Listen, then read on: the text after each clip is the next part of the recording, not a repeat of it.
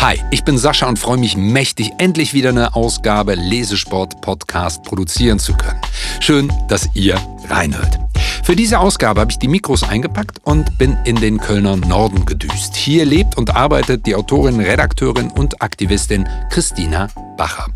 Christina schreibt, und zwar Krimis, Reiseführer, Sachbücher. Sie macht das für Kinder und Jugendliche, für Erwachsene. Außerdem ist Christina Bacher Chefredakteurin des Draußenseiter, dem Kölner Straßenmagazin, welches Menschen ohne Obdach eine Stimme gibt. Für diese Menschen engagiert sie sich auch noch in anderen Projekten und auch in anderen Buchprojekten. Außerdem ist sie Jurymitglied und, und, und. Ich durfte die Mikros am Küchentisch mit Blick auf einen tollen Garten positionieren und ähm, ja, aufgrund von Christinas zahlreichen unterschiedlichen Tätigkeiten war meine erste Frage, wie stellst du dich denn Menschen, die dich nicht kennen, vor? Also erstmal, hallo Sascha. ähm, ich sag, ich bin Autorin und Journalistin. Und das, was du da alles auswendig gelernt hast, was du da aufgezählt hast, ähm, das ist halt mein Beruf seit 30 Jahren oder 25 mhm. Jahren arbeite ich als Autorin und Journalistin und da kommt halt einiges zusammen. Und ähm, da ich davon lebe, ne, vom Schreiben, ähm, muss ich ja eben auch gucken, wo ich bleibe. Also da muss auch mal ein neues Buch her, sonst wirst du nicht mehr für Lesungen eingeladen oder es brennt mir was auf den Nägeln, was geschrieben werden muss, weil es eben ein wichtiges, relevantes Thema ist. Und ja, und, und so kommt eben auch diese Vielfältigkeit, die ich auch sehr schätze, so an meinem Beruf. Ich bin ja freiberuflich mhm. und kann dann sozusagen mehr oder weniger auch entscheiden, welche Projekte ich machen will oder, oder muss. ähm, Genau, und so kommt halt diese Vielfältigkeit im Laufe der Jahre eben so zusammen. Ne? Also angefangen mit den Kinderkrimis, die ich immer noch total gerne äh, vorlese in den Schulen, bis hin jetzt zu diesen Sachbüchern und, und, und den, den Stadtführern, ne? die mhm. wieder ein ganz anderes Genre sind. Jetzt hast du gerade schon ein bisschen so reingesprungen, äh, die Ratekrimis. Vielleicht fangen wir damit mal an, um so ein bisschen für die Menschen, die dich noch nicht kennen, äh, mal so dein, dein Werk äh, so ein bisschen einzuordnen. Das war eine Radioreihe, glaube ich, für den Hessischen Rundfunk und daraus sind dann aber nachher Bücher geworden, die Bolzplatzbande, ähm, Ratekrimis für, für Jugendliche. Ähm, dann schreibst du Krimis mit einem ganz starken Lokalkolorit. Ähm, Hinkel war, glaube ich, der letzte, wenn mich nicht alles täuscht. Es war der erste für Erwachsene überhaupt, Hinkels ah. Mord. Ähm, ein Kriminalroman, der tatsächlich so einen äh, historischen äh, Mordfall ähm, zugrunde liegt. Und diese Geschichte, die hat mich seit dem Studium nicht mehr losgelassen. Und ähm, die ist in Marburg passiert, wo ich auch lange gelebt habe. Und ähm, irgendwann wusste ich, dass diese Geschichte nochmal geschrieben werden muss. Und das war tatsächlich mein erster Kriminalroman für Erwachsene, der in der Corona-Zeit erschienen ist. Ja. Lohnt sich auf jeden Fall. Ganz spannende Geschichte. Vor allen Dingen ähm, finde ich bei diesen Dingen ja immer so spannend. Ist natürlich wahnsinnige Fleißarbeit, auch wenn du da äh, groß geworden bist. Aber du hast ja recherchiert. Du musst ja vor Ort hin, weil ich werde es ja wiederfinden können. Das, was du da schreibst, ist ja hat ja realistische Bezüge oder Bezüge in die Realität, auch wenn die Personen natürlich fiktiv sind. Aber das finde ich bei diesen verorteten Geschichten äh, äh immer ganz spannend. Es hat eine sehr starke Sogwirkung. Also mir fiel es schwer aufzuhören, ehrlicherweise, äh, im, im Rahmen der Vorbereitung. Ähm, lass uns da mal direkt einsteigen. Wenn du sagst, das war dein erstes Buch für Erwachsene. Ähm, was ist der Unterschied für Kinder und Jugendliche zu schreiben im Gegensatz zu deinem ersten Erwachsenenbuch? Weil du hast es gerade so betont. Ähm, was war da anders? Ja, also da geht es jetzt um die Kriminalromane, mhm. weil bei Sachbüchern ist es nochmal was anderes. Mhm. Also da, äh, sag mal, bediene ich ja eh eher erwachsene Leserinnen. Ne? Aber äh, bei dem Roman würde ich sagen, ähm, erstens mal geht es um einen richtigen Mord. Also da ist wirklich jemand und auch in, in Wirklichkeit ja zu Tode gekommen mhm. im Jahr 1861. Wir dürfen nicht zu viel verraten, natürlich. Ne? ich würde das auch nie spoilern, natürlich, wie das ausgeht. Aber äh, in, in den Kinderkrimis, äh, die für acht bis zwölfjährige sind, zur großen Enttäuschung der Grundschülerinnen äh, gibt es Leichen in deinem Buch. Äh, muss ich dann dann doch sagen, es gibt zwar ein Buch, das heißt die Fahrradleiche mhm. ähm, oder eins heißt der Rufmord. Also ich bemühe mich schon um Spannung, aber äh, es gibt ähm, ja eine andere Art von Spannung. Ne? Also es geht da viel um Freundschaft, Mobbing, ähm, Entführung auch, um einen Brandanschlag, um Diebstahl ne? in den Kinderkrimis. Mhm. Mhm. Aber auch, was mir eher immer wichtig ist, und da ist eigentlich egal, für wen du schreibst, es gibt ähm, schon auch so einen Anspruch, äh, gesellschaftliche Missstände sozusagen anzukreiden oder zumindest mal zu untersuchen. Und dafür eignet sich das Genre des Krimis unglaublich gut, weil das ist äh, so ein beliebtes Genre, eigentlich so ein Unterhaltungsgenre. Und ähm, nicht jeder Krimi hat das natürlich, mhm. aber ich finde, das ist ein, ein, super Genre, um sozusagen, wie jetzt zum Beispiel in dem High-Alarm-Krimi für, für Kinder und mhm. Jugendliche, das äh, Thema Gentrifizierung unterzukriegen oder auch mal Obdachlosigkeit, ohne dass du da gleich mit dem pädagogischen, moralischen Zeigefinger daherkommst. Das heißt, eigentlich ist das die, die, die äh, Christina Bacher, die in sozialen Themen ähm, mit ihrer Position als Chefredakteurin beim Draußenseiter ist, die ähm, als Herausgeberin eben auf die Situation von Menschen ähm, in sozial schwächeren Situationen, in der Corona-Situation aufmerksam, in der Pandemie aufmerksam gemacht hat, das trennst du gar nicht, sondern nutzt das wirklich aktiv eben auch, um zu sagen, auch in einem literarischen Kontext, diese, diese alltagsrelevanten Themen, die die Kinder ja irgendwie auch mitkriegen. Also jedes Kind auf dem Schulweg sieht natürlich Menschen ohne Obdach, wird das ja wahrnehmen, ähm, da dann auch unterzubringen. Also das ist schon auch ein, ein Bedürfnis dann, dass du das äh, so quasi unterbewusst subversiv äh, in die Köpfe bringen kannst. Also es gibt da jetzt keinen Masterplan mhm. tatsächlich. Ne? Ich habe mich da nie hingesetzt und gesagt, so wie kriege ich jetzt das Thema Obdachlosigkeit unter die Leute. Mhm. mhm. Guck guckst du mal, dass du ein Krimi schreibst, sondern ähm, ich habe eben eine Haltung. Mhm. So, als Autorin oder Journalistin, als Mensch, die ist deckungsgleich, würde ich mal sagen. Das nennt man ja weitläufig, glaube ich, äh, Authentizität. Ja, also ich bin halt immer derselbe Mensch. Ja. Ich habe auch kein Pseudonym oder so. Ja. Und ähm, mir wurde am Anfang oder äh, immer mal wieder auch geraten, bleib doch bei einem Genre. Ne? Also zum Beispiel, bleib doch Kinderbuchautorin mhm. oder wieso denn jetzt ein Sachbuch? Mhm. Ähm, nee, ich habe mich so entschieden, dass ich halt äh, das Gefühl habe, ich habe jetzt ein, ein Lust auf ein Kinderkrimi oder ähm, manchmal kommt ja auch von außen jemand auf dich zu, ein Verleger oder äh, irgendein Projekt, ein, mhm. vielleicht eine Kollegin oder so, die sagt, wollen wir nicht was zusammen machen. Also die besten Sachen, finde ich, kommen ja oft auch von außen auf einen zu. Und dann ähm, überlege ich halt, habe ich dafür Zeit, äh, macht das Sinn, äh, stimmt auch das Geld. Ne? Mhm. Ich muss ja auch von irgendwas leben und das Schreiben ist ja jetzt nicht immer lukrativ. Ähm, ja, und so kommt das. Und klar, im Nachhinein, also jetzt so nach ein paar Jahren Berufserfahrung, könnte man tatsächlich sagen, es gibt so einen roten Faden durchs Gesamtwerk oder mhm. keine mhm. Ahnung, ne? Also durch äh, zumindestens mal, dass, dass ich finde, ähm, ich bin irgendwo gerne eine Brückenbauerin und eine Netzwerkerin, ne? Das äh, steckt, steckt auch dahinter, dass ich halt finde, irgendwie die Themen, in die ich mich so reingearbeitet und reingekrochen habe durch die Arbeit beim Draußenseiter, bei diesem Straßenmagazin, mhm. ähm, da habe ich jetzt keine Berührungsängste mehr, aber der normale Bürger oder die normale Bürgerin vielleicht schon. Gerade wenn das so Kinder und Jugendliche sind, interessieren die sich ganz viel für das Thema Armut und Obdachlosigkeit und wissen aber nicht, wo ist da der Anpack. Mhm. Also wo kann ich helfen mhm. und so. Und da sehe ich mich eigentlich schon so ein bisschen als so eine Brückenbauerin, die dann sagt, okay, ich übersetze das auch gerne mal so, ne? Äh, für Anfänger oder Anfängerinnen oder ähm ja, es gibt ja auch Vorbehalte oft. Ne? Also jetzt merke ich als Erwachsener, äh, guck da nicht so hin, komm, wir gehen weiter. Ne? Also man ist ja auch gefordert als Eltern, äh, das ist nicht so leicht zu vermitteln, weil das natürlich Fragen aufwirft. Was ist das für eine Gesellschaft, wo jemand äh, am helllichten Tag äh, vielleicht alkoholisiert, vielleicht auch nicht alkoholisiert auf der Straße sitzt, um Geld bettelt? Das erzählt ja eine Geschichte. Und die muss ich natürlich, also merke ich jetzt, wenn du darüber sprichst, als, als Vater, das hat mich natürlich gefordert. Und vielleicht komme ich auch als, als Eltern hier an Grenzen. Und insofern ist man natürlich dankbar, wenn dann jemand wie du äh, mir vielleicht eine Literatur an die Hand gibt, in, wo ich mit dem Kind gemeinsam lesen kann oder sowas und vielleicht auch Fragen beantwortet kriege. Oder ist das jetzt sehr ideell gedacht?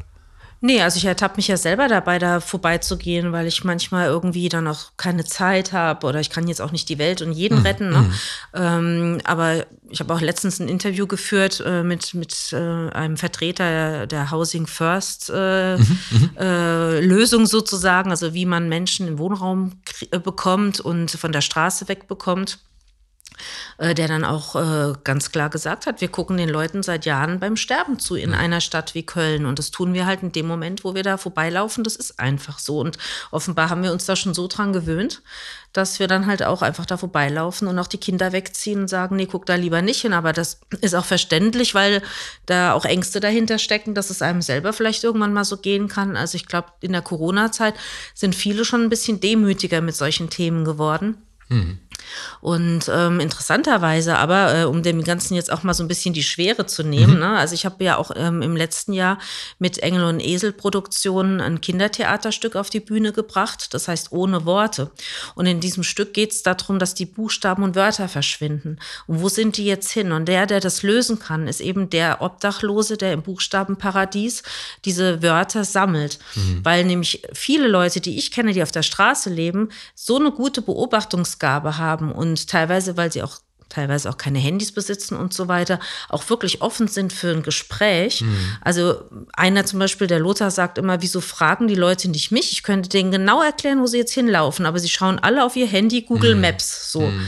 Also man kann auch unglaublich viel lernen von den Leuten, die auf der Straße sind. Das ist also nicht nur pfui und eklig und irgendwie komisch, sondern das sind ja erstmal Menschen wie du und ich, die sind ja auch irgendwann mal ganz normal irgendwo geboren und die haben teilweise wirklich sehr spannende Lebensgeschichten. Geschichten mhm. auch. Und ja, da höre ich eben gerne mal zu und deswegen eignet sich das auch eben mal, äh, wenn du einen guten Beobachter brauchst als Figur in einem Roman. Mhm. Wäre das eigentlich ein guter, äh, ein guter Schachzug zu sagen, ja, wieso soll das jetzt nicht der Obdachlose vom Heumarkt sein? Mhm. Ja, mhm. der guckt den ganzen Tag, beobachtet der alles. Und wenn, dann fragen wir doch den, ne? Und schon kannst du den Fall im Kinderkrimi besser lösen. Schöner Gedanke. Und auch eine schöne, schöne, schöne, das nehme ich mir jetzt schon mal so mit, offener zu sein. Das ist ja eh immer was, erstmal auf Leute zuzugehen und dann nicht vorher bewerten. Das ist mal so, äh, äh, so als kleines Mantra. Du hast eben was gesagt, ähm, jetzt komme ich zurück zu der, zu der ähm, Autorin. Bleib doch bei deinem Genre. Und ich fühlte mich ein bisschen daran erinnert, ähm, ich komme aus dem Schauspiel und du hast eine im, im, im Stadttheater ähm, hast du immer diese Trennung Kinder- und Jugendtheater und Erwachsenentheater. Und ehrlicherweise habe ich das Gefühl, ähm, oder so habe ich es damals wahrgenommen, ich habe mal vorgesprochen bei einem Kinder- und Jugendtheater, und die Gagen sind mal per se niedriger als am in Anführungsstrichen richtigen Theater. Wobei natürlich im Kinder- und Jugendtheater genauso qualitativ wertvolles Theater gemacht wird, mindestens so viel Arbeit drin steckt wie im, im Erwachsenentheater. Ist das, hast du das Gefühl schon auch, äh, ähm, wirst du, äh, oder andersrum, hat das Renommee Kinder- und Jugendbuchautorin zu sein, ist das eine andere Wahrnehmung? Wird man als ähm, Autorin, die jetzt eben auch Erwachsenenliteratur schreibt, die Sachbücher schreibt, anders wahrgenommen? Begegnet man da Vorurteilen oder wie erlebst du das? Also ich glaube, das können viele wirklich richtig tolle Kinderbuchautorinnen, gerade hier aus der Kölner Gegend, die ich auch kenne, so bestätigen, dass man da immer wieder gegen Windmühlen kämpft und viel Lobbyarbeit für ein Genre macht, das wirklich teilweise grandiose Bücher natürlich hervorbringt. Es gibt gute und schlechte Kinder- und Jugendbücher, genauso wie es in anderen Genres auch gute oder schlechte Literatur gibt. Und also das ist mir schon ganz oft so gegangen, dass äh, ich nach zehn Jahren Kinderbuch und das sind ja auch Romane mit 128 Seiten, diese mhm. Kinderkrimis ohne Bilder. Ne? Also es ist ja schon für, sage ich mal, lesendes Publikum. Mhm ähm, und, und nicht vor Vorschule oder so, äh, dass dann tatsächlich äh, ein Journalist oder so äh, zu mir sagt, ja, und äh, Sie sind ja Kinderbuchautorin seit zehn Jahren und jetzt haben Sie ja Ihr erstes richtiges Buch geschrieben. Herzlichen Glückwunsch, ne, mit meinem Krimi Krass, zum Beispiel. Ja. Und äh, da sage ich immer, äh, bin ich etwas irritiert, muss ich echt sagen. Ja. Also da fehlen einem so ein bisschen die Worte. Ne? Also wer sich mal so in diese Kinder- und Jugendbuchliteratur einliest, vielleicht auch einfach mal als Erwachsener und gar nicht unbedingt für die eigenen Kinder oder so. Mhm Ne? Mhm. Ähm, so wie ich das jetzt auch in, im Rahmen von so einer Juryarbeit mal gemacht habe, dass ich die 80 ähm, Kinderkrimis und Jugendkrimis, die in dem Jahr erschienen sind, gelesen habe, ne? mhm. ne? weil sie dann ähm, sozusagen für den Klauser nominiert werden, die besten. Ne? Dann siehst du mal, was da für grandiose, tolle Bücher dabei sind. Ne? Also habe ich selten im Erwachsenenbuchbereich äh, in, in, in der Fülle und in der Originalität gelesen. So, also insofern, ja, es, es, ist natürlich ungerecht, ja, aber was willst du machen? Ich meine, dafür ist es so, dass wir als Kinder- und Jugendbuchautorinnen unglaublich viele Lesungen haben in den Schulen. Da können dann die erwachsenen Buchautoren wieder mhm. nicht mitmachen. Ne? Die können ja, sage ich mal, abends mal in der Buchhandlung lesen. Da sind die Plätze irgendwie recht begrenzt und wir sind ja nur unterwegs. Also das ist, wir sind quasi immer auf Tournee und wir haben da wirklich viele gute Momente mit unseren Leserinnen, ne, mhm. die dann da eben sitzen und du hast dann auf einen Schlag eben gleich 80 Leute, die dir da zuhören. Mhm. Gut, zugegebenerweise manche gezwungenermaßen in der Schule oder so, ne? Aber wenn dir dann so einer, der vorher irgendwie die Augen gerollt hat, ne, äh, dann danach irgendwie auf die Schulter klopft, ne, so, so ein Sechsklässler, dann weißt du, da hast du es geschafft. Und das sind einfach so richtig coole Momente als Kinder- und Jugendbuchautorin. Und du denkst, okay, also das, was, was ich geschrieben habe, das hat den begeistert und der will jetzt weiterlesen und so. Und ähm, also insofern ähm, bin ich da inzwischen auch fein mit diesen Vorurteilen. Also ich muss das jetzt auch nicht jedes Mal aus dem Weg räumen. Aber mhm. ich habe das jetzt gern gemacht, Sascha, weil du mich danach gefragt hast. Und, dann, ich, und ich habe es sehr bewusst gefragt, weil es mir nämlich auch auf den Zeiger geht, ehrlicherweise. Äh, mhm. Ich finde, das äh, dürfen wir äh, uns einfach mal anerziehen, diese Wertung daraus zu nehmen. Mhm. Und, ähm, sondern das, das einzelne Projekt an sich anzuschauen und zu sagen, was kann das, was mhm. bewegt das. Ähm, dann hast du noch ein Thema angeschnitten, du willst davon leben. Und das ist, glaube ich, ein ganz wichtiges. Wir haben bei Lesesport die Texte, die wir kriegen, sind ähm, zumindest Zeitpunkt jetzt. Ähm, die meisten AutorInnen machen das nebenberuflich. Und auch wenn wir in den anderen Podcasts gucken, da hatten wir Drehbuchautoren, die beiden leben natürlich davon, aber das ist ein sehr spezielles Sujet. Die machen auch Regie, aber die sind wirklich Film und Fernsehen unterwegs. Ähm, hatten wir ja auch schon Gespräche, aber auch mit Leuten, die eben nicht hauptberuflich schreiben oder vom Schreiben leben. Ähm, Jetzt ist das ja eine Situation, da träumen viele von. Ne? Und wenn man hier durch Köln fährt, sieht man übrigens, äh, äh, schreib dein eigenes Buch, Schreibschule. Ne? Also es wird ja Werbung, wir haben Eigenverlage im Netz und, und, und. Also das scheint ja schon was zu sein, äh, was äh, Leute umtreibt. Ähm, wann war denn für dich so der Weg, wo du gesagt hast, auch dieser Weg vom, vom Journalismus, was ja auch eine, eine, eine ich sag mal, eine zweckgebundene Schreibtätigkeit ist, in Anführungsstrichen. Ne? Also da, da in der Redaktion hast du ja eine, anderen, eine andere, äh, kommt die Motivation ja aus einer anderen Richtung. So. Wann war denn der Weg, wo du gesagt hast, so, ich werde jetzt von meiner Autorenschaft leben? Ja, also es gibt noch eine dritte Schreibe, die ich ja gelernt habe. Und zwar bin ich eigentlich gelernte PR-Frau für Buchverlage. Daher komme ich eigentlich. Und ähm, das war der mein Brotberuf ne, in der Agentur.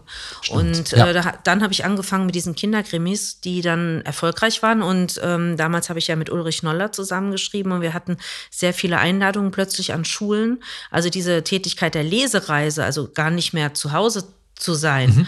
war nicht mehr vereinbar mit einem Brotberuf, ne? mit mhm. einem Beruf, mhm. wo du jeden Tag morgens hin musst und nachmittags Feierabend oder wie auch immer. Mhm. Und ähm, ja, dann stellte sich tatsächlich irgendwann diese Frage, ne? Und dann, ähm, da hatte ich aber schon vier Bücher geschrieben, veröffentlicht, ne? Und wow.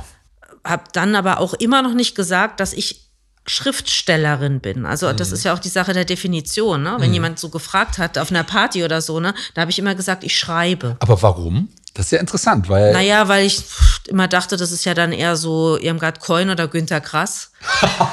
Na klar, drunter ja. geht's ja nicht. Natürlich. Das sind Schriftsteller ja, ja, ne? und natürlich. Schriftstellerinnen oder so. Ne?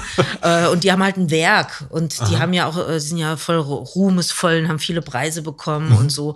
Ähm, und das habe ich jetzt bei mir so noch nicht gesehen. So, mhm. also ich glaube, das ist einfach so eine äh, Entwicklung auch, die man so erst nach einer Zeit hat, dass du halt auch siehst, wie ist, also nicht nur, dass du schreibst und schreiben kannst und eben auch ein Buch bis zum Ende schreibst. Das ist ja eben auch ne, wichtig, ne, dass du mhm. nicht nur Ideen hast, sondern das halt auch wirklich äh, bis zum Ende durchhältst und dann auch abgibst und das dann gedruckt wird und verkauft wird, sondern dass du dann eben auch merkst im, im Laufe der Jahre, ähm, per Zeitungsartikel, Rezensionen, Preise, äh, Zuschauerinnenreaktionen. Mhm, mhm, mhm, Aha, also irgendwie so ganz so doof wird es nicht sein, sonst würde das ja nicht immer weiter erfolgreich mhm, sein, mhm. weil sonst kann man das nicht durchhalten. Ich finde es vollkommen gut, wenn jemand sagt, ich habe meinen Brotberuf und als Hobby schreibe ich. Mhm. Das heißt noch lange nicht, dass, das, dass die Qualität der Texte darunter leidet. Im Gegenteil, ne? weil ich muss ja produzieren und ich habe ja einfach diese Deadline. Ich muss abgeben. Ich muss mich vielleicht auch, was ich relativ wenig mache, aber ich muss mich ja eigentlich auch einem Markt unterwerfen. Mhm. Das müssen eben die Autorinnen nicht, die frei schreiben dürfen, ne? weil sie ja einfach mhm. sich woanders her ihr, ihr, die ihre Freiheit haben, ja. da finanziell nicht nachfragen zu müssen. Genau, genau. Ne? die ja. schreiben ja dann nicht unbedingt für den Markt, sondern nur das, was sie halt wirklich auch wollen. Ne? Gut, das, da habe ich so ein bisschen den Luxus, dass ich mir das auch so erlauben kann, dass ich halt sage, ich schreibe jetzt eben keine Bücher über Einhörner, weil ich, ähm, weil mich die halt nicht interessieren. Ich glaube auch nicht an Einhörner so, ne? Also äh, Aber, Für alle Einhornfreunde da draußen, also sie sind natürlich toll. Ja, gibt, ja es gibt ja auch viele Bücher schon ja, darüber. Ne? Ja. Ähm, aber ähm, genau, und dann irgendwann äh, musste ich mich tatsächlich da entscheiden. Also rein, weil ich auch nur 24 Stunden am Tag habe und damals auch als junge Mutter, also mit zwei kleinen Kindern, ähm, einfach nicht mehr Zeit hatte für zwei Berufe oder drei oder vier Berufe. Und dann habe ich das gewagt und habe diesen Businessplan geschrieben und mich tatsächlich selbstständig gemacht. Habe ein Büro, ein kleines Büro angemietet am Sudermannplatz, weil ich dachte, naja, wenn ich wenigstens das Gefühl habe, zur Arbeit zu gehen, dann räume ich in der Zeit, wo ich schreiben muss, nicht noch die Spülmaschine Spülmaschine zu Hause aus. Und das hat wirklich funktioniert. Also ich bin dann morgens zur Arbeit quasi, ne, in mein Büro und nachmittags die Kinder vom Kindergarten abgeholt und dann nach Hause. Und so habe ich das viele Jahre gemacht. Was wäre denn, wenn du jetzt so einen Tipp mitgeben möchtest für jemanden, der jetzt vielleicht sagt, er ist an dieser Schwelle und möchte sich versuchen und hat auch nicht nur eine Kurzgeschichte geschrieben, sondern vielleicht auch mal wirklich eine Geschichte als Roman von A bis Z zu Ende erzählt oder aber auch eine Kurzgeschichtensammlung. Also ist schon gewohnt, wie du es eben gesagt hast, eine Geschichte zu Ende zu erzählen. Wie gehe ich dann vor? Gibt es da irgendwas oder sagst du, oh, Leute, das ist wie ein Sechser im Lotto? Also in, in der Schauspielwelt gehen wir vorsprechen und haben Castings. Ähm, wie, wie, was wäre so dein Tipp, wenn es einen gibt? Ja, da gibt es schon viele Tipps. Also ich mache ja so Schreibwerkstätten für Jugendliche, die mhm. auch wirklich richtig gut schreiben, also die das auch ähm, über Jahre immer, immer, immer schreiben und denen immer das Handwerk so ein bisschen gefehlt hat. Und die kommen da eben monatlich in eine Schreibwerkstatt, die ich mit der Gerlis Zilgens mache. Und da machen wir manchmal einen ganzen Samstag lang nur, ähm, wie kriege ich meine Texte unter oder wie, äh, wo ist der nächste Schritt hin zum Beruf Autorin werden. Mhm. Ähm, und das würde ich Erwachsenen genauso sagen. Ähm, ich kriege öfter mal Anrufe, ne? Hier habe ich mein Buch, äh, kannst du mich an deinen Verlag vermitteln? Sage ich, nee, kann ich nicht. Ne? Also das, das, so geht's halt nicht. Sondern da gibt es viele Schritte noch bis dahin, dass du bei dem Verlag eventuell landen könntest. Und die sind zum Beispiel gerade in einer Stadt wie Köln. Mhm dass man eben in eine der vielen, vielen tollen Autorinnengruppen geht, sich ähm, Netzwerken anschließt, je nach Genre. Gibt es Krimi-Stammtische, Kinderbuch-Stammtische, ähm, Blogger-Treffen, also je nachdem, wo man sich da auch wohlfühlt mhm. und verortet, äh, bis dahin, dass man sich vielleicht auch zwei, drei, vier Leute sucht, die auf einem ähnlichen Stand sind, mhm. also im ähnlichen Genre schreiben ähm, und sich gegenseitig redigiert und gegenseitig auch die Texte, ich sag mal, verbessert oder ausdiskutiert. Mhm. Und dann kommt schon von alleine irgendwann jemand und sagt, du, das hat mir jetzt so gut gefallen, ich würde, ich sehe das da und da oder willst du nicht mal bei dem und dem vorsprechen? Mhm. Also ich sag mal, in einer Stadt wie Köln ist das, glaube ich, nicht so ein großes Problem, wie wenn du im ländlichen Raum wohnst. Mhm. Da ist es ein bisschen schwieriger. Und dann fährt man auf die Buchmessen nach mhm. Leipzig mhm. oder Frankfurt und mhm. schaut sich erstmal an, welches Profil hat denn ein Verlag? Mhm. Es macht ja keinen Sinn, einen, äh, einen, Kriminalroman an einen Kochbuchverlag zu schicken. Aber ja, du lachst, aber das ja, passiert wirklich. Okay. Also die Leute denken irgendwie so, ja klar, ähm, erstens will ich, dass Elke Heidenreich mein Buch rezensiert, also schicke ich es der mal und dann will ich, dass Kiwi meinen mein Roman verlegt, so, ne? Weil das ist mein Lieblingsverlag. Mhm. Aber überleg, man muss erstmal überlegen, passt das da überhaupt in das Profil des Verlages rein? Ähm, was machen die denn für Bücher? Und wie viele machen die denn im Jahr? Und ähm, dann äh, relativiert sich schon vieles. Mhm. Und dann, so wie du das mit dem Vorsprechen gesagt hast, das ist natürlich ähnlich. Ne? Also du sprichst insofern bei Agenturen vor. Also die meisten Autorinnen haben ja eine Ag mhm. Agentin. Mhm. Ne? Ähm, du sprichst bei Agenturen vor mit deinem Pitch, mit deiner kurzen Geschichte. Also du musst halt in ein paar Sätzen sagen können, warum deine Geschichte so besonders ist mhm. und so besonders anders als alle anderen. Das muss man üben. Das kann man auch zu Hause üben, ne? Mhm. vom Spiegel oder am mhm. Telefon mit einer Freundin. Einfach äh, in fünf Sätzen sagen, warum die eigene Geschichte der Knaller ist und noch nie da gewesen. Und wenn du das nicht kannst, kannst du es auch nicht verkaufen. Also du kannst noch so gute Bücher schreiben, aber wenn du deine Geschichte nicht in ein paar Sätzen irgendwie jemandem vermitteln kannst, wie soll denn der Verleger oder die Lektorin wissen, dass sie für dich brennt und dass sie dir deinen Stoff im Verlag ähm, sozusagen ähm, ja, ähm, ankündigt und, und sagt, wir müssen diesen Autor und diese Autorin nehmen, weil, also diese Argumente muss man denen dann schon an die Hand geben. Du hast eben auch gesagt, du hast ja tatsächlich auch einen Businessplan gemacht. Ich brauche die Fähigkeit, mich selber verkaufen zu können, weil ich da rausgehe. Das ist gar nicht so unterschiedlich von der, von der Schauspielerarbeit oder von der Arbeit von, von SprecherInnen. Ja, äh, oder du suchst dir jemanden, der das für oder dich macht. Du machst die, das ist genau. eigentlich noch besser, weil mhm. ähm, das ist wirklich keine schöne Sache oder auch sehr unangenehm, wenn du sagst, so übrigens, ich bin hier der geniale XY mhm. und mein Buch ist auch wirklich unglaublich genial. Also es ist immer besser, du findest jemanden, der das für dich macht. Bloß wer soll das sein? Den musst du ja bezahlen. Ne? Es hat ja nicht jeder von uns einen Manager oder mhm. eine Agentin. Mhm. Aber deswegen sind die Agenturen so toll. Eine Agentin macht das für dich. Das heißt, die muss ich natürlich auch einmal überzeugen, aber die brauche ich nur einmal zu überzeugen. Im besten Falle hat man das, die brennt für mich und kann mit ihrer Expertise an die Verlage gehen. Du hast noch eine Sache gesagt und da möchte ich, das finde ich in künstlerischen Berufen insgesamt immer sehr spannend, weil wir sind ja in Berufen unterwegs, das gilt für, für die Sprechenden bei Lesesport, das gilt für SchauspielerInnen, aber eben auch für AutorInnen. Das sind ja keine geschützten Berufsbezeichnungen. Es gibt ja keine IAK, die sagt, hier, bitteschön, hier haben Sie das Zertifikat, sondern ich kann mich selber freiwillig, äh, wenn ich Glück habe, komme ich zu dir in die Schreibwerkstatt. Ähm, ne? Und es gibt noch und nöcher Angebote.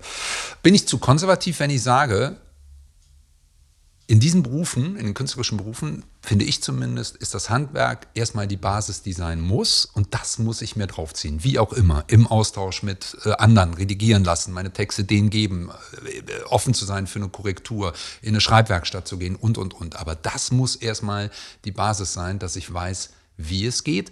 Oder sagst du, ey, ganz ehrlich, Schiffbauer, du hast eine Vorstellung aus den 80ern. Äh, ähm, heute ist es äh, anders möglich, wir leben in einer anderen Zeit, wir, wir leben in einer anderen Sprache. Es gibt gar nicht mehr das Handwerk. Hauptsache, es gefällt den Leuten. Also ich mache jedes Jahr Fortbildungen hm. Ich selber, ne? also mal von den Netzwerken und von diesem gegenseitig Redigieren. Ich bin auch in Autorengruppen, wo wir unsere Texte gegenseitig lesen und wo, wo, wo man sehr offen für Kritik sein hm. muss. Ne? Also, oh, das tut bestimmt auch weh. Ne? Ja. Du darfst halt dann auch nichts in dem Moment sagen. Also die ja. anderen reden über deinen Text und du sitzt dabei. Also, ähm, aber davon abgesehen äh, mache ich jeden, jedes Jahr äh, mindestens eine, wenn nicht sogar mehrere Fortbildungen im Schreiben. Ähm, ob das jetzt bei Skriva ist, bei dieser Autorinnen-Schule, mhm. die es hier in Köln gibt, oder bei der, auf der Kriminale gibt es auch so kurze Slots, ne? Dialoge mhm. schreiben, humorvoll schreiben, erotisch schreiben. Ja, also Dialoge, ne? Also du schreibst Dialoge, da, du, du hörst deinen Figuren beim Reden zu und danach wirfst du diese Szenen weg. Die muss niemand lesen, aber du verstehst deine Figuren erst dann, wenn du weißt, wie sie miteinander sprechen. Hm. Und äh, das sind einfach Übungen, die, die macht man und das wird nie irgendwo veröffentlicht werden. Das weiß ja auch keiner. Letztendlich zählt das Ergebnis, dass es hm. ein guter Roman ist, hm. den man gerne in einem Rutsch durchlesen möchte. Und ähm, das ist eben diese, diese große Arbeit, die hinter diesem Schreiben steckt. Also ich sag mal, hinter diesem professionellen Schreiben. Ne? Ich finde, das kann man üben, das kann man ja auch sich gönnen, wenn man gerne schreibt, dass man sich hm. für so eine Fortbildung irgendwo anmeldet. Hm. Und ähm, das dann über viele Jahre. Also dann hat, kriegt man ja dieses Handwerk schon, das kann man ja auch lernen. Also das ist ja jetzt nicht nur ein Talent oder so, sondern mhm. das kann man ja wirklich lernen. So. Und deswegen, äh, so wie du das äh, gesagt hast, so, so ist das. Das würde ich so unterschreiben auch. Und äh, es gibt natürlich auch ähm, Autorinnen, die sich da nicht in die Texte gucken lassen. Die wollen auch nicht, dass da eine Lektorin drüber guckt mhm. oder die mhm. werden fuchsteufelswild wenn du sagst, na, die eine Figur ist eigentlich komplett überflüssig, ne? okay, dann, ne? also mhm, das, mhm. man kann sich ja da äh, aneinander reiben, man kann es auch sein lassen, aber für mich ist es halt so, die Kunst ist es, dass du dich als, also nur für mich, ne, mhm. ist es so, die, dass die Kunst äh, schon darin besteht, sich als Autorin zurückzunehmen, weil es um den Text geht. Mhm. Und wenn jetzt zum Beispiel ähm, in der Zeit, wo ich zu zweit geschrieben habe, als, mit einem mhm. Autor, mhm. als Autorenduo, da äh, war das umso mehr so. Ne? Also einer schreibt und der andere kann alles verändern. Wow. Mhm. Und äh, dadurch wird der Text sehr stark. Aber dann natürlich könnte man dann weinen, ja, und sagen, hä, ich habe doch da jetzt vier Wochen nonstop dran gearbeitet, mhm. ne? Aber äh, du liest den Text durch und du musst zugeben, er ist jetzt einfach besser. Und umgekehrt, ne? schreibt der Nächste weiter und du bist dann wieder dran zu sagen, okay, letztendlich muss es ein gutes Buch werden. Ich habe einen Podcast gehört mit Herbert Grönemeyer und ich fand es total, äh, der war bei Kurt Krömer und ich fand es total überraschend, ähm, egal wie man jetzt Herbert Grönemeyer findet, ich finde, der, äh, bei seiner Musik sind die Texte auch stark. Und sein Statement war, das Schreiben ist der Horror. Es, ist, es dauert ewig und drei Tage bis er die Texte hat, wie er damit äh, glücklich ist. Und man soll, das hat er da auch gesagt, glaube ich, ich will die Arbeit beim Schreiben natürlich nicht im Text sehen, sondern der Text soll ja nicht gequält klingen, sondern der soll, wie geht's dir, wenn du, wenn du schreibst? Äh, äh, ist das quälend? Äh, ist das alles? Wie sieht der Prozess beim, beim Bücherschreiben aus? Also bei mir ist genau das Gegenteil. Aber ich habe ähm, großen Respekt vor Singer-Songwritern, also vor Menschen, die kurze, verknappte Formen, auch Lyrikerinnen. Ne? Also das, ich könnte das nie. Das ist wirklich ein Genre, was ich überhaupt nicht kann. Und ähm, da habe ich mich auch gerade letztens wieder äh, mit befasst, ne? Äh, mit ähm, Songtexten, ja, mhm. also die auseinanderzunehmen und äh, die auch zu feiern, zu denken, so, boah, echt, das könnte ich nicht. Und ich glaube auch, dass das ein Ringen um jedes Wort ist. Mhm. Und das ist aber ähm, bei meinem Schreiben überhaupt nicht so. Für mich ist das Schreiben eine reine Kür- und Spaßangelegenheit. Also das ist wirklich das Schönste an meinem Beruf ist das Schreiben. Und das ist aber auch das, was ich am seltensten mache. Weil die Leute mal denken, ne, man sitzt den ganzen Tag im Café und schreibt. Das ist ja eben nicht so. Den meist, die meiste Zeit mache ich ja Buchhaltung oder äh, beantworte E-Mails oder äh, spreche mit Agentinnen, Verlagen und so weiter. Das ist ein Podcast. Podcasten, genau. ähm, bin auf Lesereise, ne? Das ist alles schön und wichtig, so, aber um ähm, dann tatsächlich so einen Roman zu schrei runterzuschreiben und ich schreibe den wirklich dann runter, muss ich vorher ein komplettes Gerüst schon haben. Also ich weiß meistens schon, wie der Roman mhm. sozusagen zu Ende geht. Ähm, das ist viel Arbeit. Ähm, und ich brauche ich sag mal Ruhe, ne? Ruhe und Zeit, viel, viel Zeit. Und äh, wenn du gerade, wenn du dir vorstellst, du schreibst einen Roman, der hat dann vielleicht 300, 400 Seiten und du hast eine Woche nicht daran gearbeitet, musst du jedes Mal diese 200 Seiten wieder mhm. durchlesen. Ne? Also das ist, äh, am besten bleibst du dran und schreibst jeden Tag ne? das Ding fertig. Und ähm, dafür brauchst du Ruhe und Zeit und da gehe ich meistens in Klausur, ne? also in Schreibklausur. Okay. Mhm. Also das kriege ich jetzt hier, ne? das vorhin gesagt, wir sitzen hier in der Küche, ne? Mhm. das ist eine schöne Küche mit einem schönen Garten, klar, ne? aber hier gibt es halt auch eine Spülmaschine auszuräumen, hier mhm. gibt es halt auch mhm. irgendwie, äh, was weiß ich, im, im Garten muss auch was getan werden, dann kommt der Kater vorbei und maunzt. Ne? Also ähm, ich brauche wirklich ähm, dann eine Schreibklausur. Ne? Und das ist entweder schaffe ich das morgens ganz früh, also bevor hier irgendwie der Wahnsinn losbricht, oder ähm, dass ich tatsächlich auch mal ein Wochenende oder mal eine Woche allein bin zu Hause und mich so ein bisschen einrichten kann, vielleicht auch mal was liegen lassen kann und ähm, auch mal eine Nacht durchschreiben mhm. kann oder so. Ne? Ähm, aber am liebsten eigentlich ganz woanders. Also, dass ich zum Beispiel, ich war ja mal Inselschreiberin auf Jüst, mhm. da gibt's ja noch nicht mal Autos, das ist eine sehr, sehr ruhige, beschauliche kleine Insel. Und da war ich zwei Wochen lang, ähm, habe ich in einem Strandkorb geschrieben. Ja, und äh, konnte aber mich komplett einrichten, wann ich dafür Zeit und Lust habe. Ich hatte das klingt schon fast zu, zu, äh, zu ähm, cheesy, um wahr zu sein, aber das ja. hast du tatsächlich gemacht. Ja, ja, ja genau. Also ich äh, war schon oft jetzt seitdem auf Jüst, weil das für mich jedes Mal wieder dieses Gefühl da einst sich einstellt. Und ich weiß auch, dass da viele andere Autorinnen auch schreiben, ne? wie, wie äh, David Safier oder wie die alle heißen. Ne? Ähm, ja, weil du halt da deine Ruhe hast. Und ich war ja sozusagen dann auch von der Kurtaxe befreit, weil ich ja da gearbeitet habe und habe dann da auch zwei Lesungen gehabt in der Inselschule ja. und in einem Hotel. Und ähm, tagsüber ähm, bin ich dann halt in ein Café gegangen oder in meinem äh, Strandkorb und ähm, habe dann geschrieben. Und äh, das dann zwei Wochen lang, also Open End, nur geschrieben. Und dann kriege ich halt auch ganz viel geschafft. Also, das nehme ich schon mal mit. Das ist. Äh und das schließt so ein bisschen das an, an mit dem Handwerk. Das ist kein Zufall, sondern es ist eben auch Arbeit, Konzentration, sich den Raum zu schaffen, vorher auch gute Vorbereitung, sich dann den Raum zu schaffen.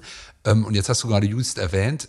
Lass uns doch mal bitte äh, ähm, ähm, so auf der Zielgeraden unsere, unseres Gesprächs mal einen Blick auf das werfen, was ich von dir gerade alles lesen kann. Bei Just, da gibt es eine kurz Krimi-Sammlung, in der du natürlich auch mit drin bist. Die ist aber schon was älter. Äh, ähm, wann sind die erschienen, die Geschichten? Also es gibt tatsächlich vier Kurzgeschichten, die auf Jüst ja, spielen, ja. die in verschiedenen Anthologien äh, erschienen Ja. sind. Eine ist aus dem letzten Jahr und die Geschichte ist die einzige Geschichte, wahrscheinlich auch jemals, ähm, wo ich das Thema Corona mit aufgegriffen habe. Da hatte ich nämlich die Idee, dass man auf der in der Jüster Jugendherberge, die ja geschlossen war in der Corona-Zeit, Obdachlose aus Hamburg unterbringt. Und äh, ich habe also von der Tourismuszentrale dort nichts mehr gehört. Sehr schön. Nee, Ja. also Jüst äh, kommt immer mal wieder vor in den Büchern, aber das muss ja gar nicht, wenn man da schreibt. Das ist ja einfach nur ein guter das war Ort. auch nicht, ne? genau. Das, war, das erinnerte mich nur daran, ähm, Ja. das ist letztes Jahr erschienen. Dann bist du, du bist ja wahnsinnig aktiv äh, in all den Sparten, wo du, wo du unterwegs bist, nämlich im Sachbereich, äh, Sachbuchbereich, im Kinder-Jugendbereich. Äh, ähm, genau. Was, was sind so deine aktuellen Titel, die ich lesen kann? Okay, also ganz aktuell erscheint gerade 111 Orte in Marburg, die man gesehen haben muss. Ja, also wer Lust auf Marburg hat, das ist eine meiner Lieblingsstädte, da habe ich lange gelebt. Ähm, da habe ich wirklich viel, viel Zeit mit der Recherche äh, verbracht und ganz besondere Orte gefunden mit dem Fotograf Thorsten Richter zusammen. Ähm, jetzt gerade bin ich auf Tournee, so kann man das quasi sagen, ne? äh, mit dem Buch ähm, Ein Schiff für den Frieden. Das mutige Leben des Rupert Neudeck. Auch ein ganz starker Köln-Bezug, obwohl es natürlich kein Köln-Buch ist. Der Gründer der Cap Anamur und der Grünhelme, der 2016 verstorben ist, ganz plötzlich. Und äh, hier in Troisdorf und Köln lebte. Die Cap Anamur äh, ist ja immer noch, die Geschäftsstelle ist immer noch in Köln. Und die ähm, Frau von Rupert Neudeck, die Christel Neudeck, die hatte mich auch über meine Agentin gefragt, ob ich mir vorstellen könnte, eine Biografie zu schreiben über ihren verstorbenen Mann. Und Bio, eine Biografie habe ich jetzt auch noch nie geschrieben. Das war für mich ein, eine große Herausforderung, zumal es auch schon die Illustrationen gab des Buches. Ne? Also es ist für Kinder, Jugendliche und Erwachsene. Und das ist eine, äh, finde ich, sehr mutig von einem Verlag, so ein Buch zu machen, wo die Zielgruppe diffus ist. Und was sich jetzt rausstellt, ist, dass man aus diesem Buch tatsächlich sehr gut lesen kann in den Schulen, so ab fünfte, sechste Klasse, ähm, weil es geht ums Thema Flucht und Vertreibung und Krieg. Und das ist leider gerade sehr aktuell, auch für die Schülerinnen. Aber eben auch für Erwachsene. Ich lese jetzt demnächst im Weltladen in Itzehoe zum Beispiel oder ähm, auch bei Emmaus ähm, vor Erwachsenen, die teilweise diese Zeit ja noch erlebt haben. Die kennen Rupert Ja, Neudeck noch, die ne? ihn Ja, persönlich ja, sogar kannten. Und, und sogar auf seiner Trauerfeier waren oder mit ihm diskutiert haben und die immer noch unter diesem Eindruck stehen, was das für ein interessanter, sehr engagierter Mensch war. Und ähm, das äh, merke ich eben immer wieder, dass man mit diesem Buch ähm, äh, Menschen erreicht, äh, die hätte ich sonst nie kennengelernt. Ne? Und das, das ist unheimlich spannend, gerade mit diesem Buch unterwegs zu sein. Liegt hier auch vor uns. Sehr schöne Illustration. Spannendes Buch. Und wir haben es gehört, für alle spannend. Hinkel gibt's natürlich auch noch, ist auch 2020. Also so ist jetzt ja kein verstaubter äh, Roman. Lohnt sich Genau. auf jeden Fall. Hinkels Mord, ne? genau. Hinkels Mord ähm, äh, äh, reinzugucken. Dann finde ich noch ganz spannend, die, die, die letzten hier ähm, ist jetzt auch nicht aktuell, lohnt sich aber, weil ich gerade denke, dass wir nochmal so ein, eine Perspektive in die, in die Pandemie werfen sollten, mal zu gucken, wie viele Aspekte berührt wurde. Das ist ja, finde ich, auch ein ganz spannendes Projekt. Vielleicht ein, zwei Sätze dazu, was du, was du da getan hast. Also mich berührt das sehr explizit. Das ist aus dem vorletzten Winter, wo wir dachten, die Pandemie ist eigentlich jetzt vorbei, ein, ein kleiner Rückblick. Und das war es ja eben nicht, der Rückblick. Das Buch ist im Grunde noch aktuell, weil äh, wir immer noch unter dem Eindruck dieser Pandemie stehen und sta äh, standen lange Zeit. Und die letzten hier, das ist ein Zitat von einem Obdachlosen, der am Rudolfplatz gelebt hat, lange Zeit Platte gemacht hat, wie man so sagt, und der inzwischen verstorben ist, der Eckbert. Und der hat gesagt, also im, auch gerade im Lockdown, wir sind die Letzten hier. Schau dich mal um, ne? es ist keiner da, die alle sind zu Hause, alle schützen sich und wir haben die Möglichkeit nicht, weil wir kein Zuhause haben.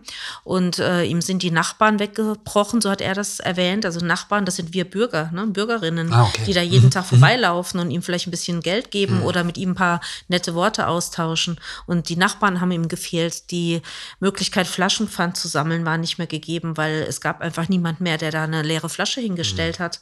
Es gab keine Toiletten mehr im öffentlichen Raum, weil die Cafés und, und Kneipen zu waren und äh, auch keine, äh, also gerade das Thema Toiletten. Äh, Das ist natürlich, wenn du dir überlegst, also irgendwo hat ein Mensch ja auch noch eine Scham und, und, äh, und äh, eine Privatsphäre und also da ist wirklich ganz, ganz viel äh, passiert in der Zeit, wo, wo mir viele Leute auf der Straße gesagt haben, also wir haben wirklich so gar keine Lobby mehr. Uns, uns hat jeder vergessen.